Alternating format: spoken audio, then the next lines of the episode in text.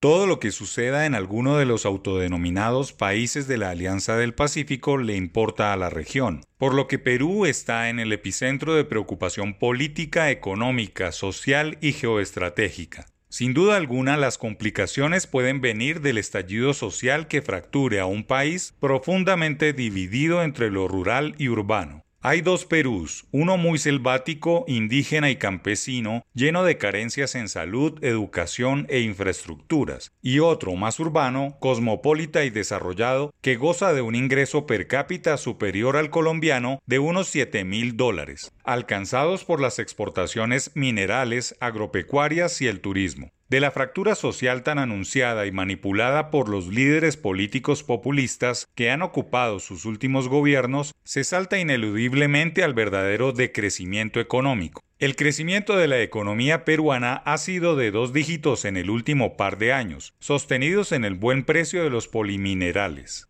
La inflación es levemente inferior a la colombiana y la devaluación del sol peruano ha estado muy por debajo de ese 15% nacional que ha atormentado a la Casa de Nariño. Perú es un raro caso económico. Ha tenido seis presidentes en un lustro y casos de corrupción bastante grotescos, pero a pesar de esa penosa situación, su economía sigue siendo calificada como emergente y fuerte en el vecindario, incluso por encima de la colombiana. La desigualdad e inequidad en Perú son muy inferiores a las colombianas y en algunos aspectos caminan mejores senderos.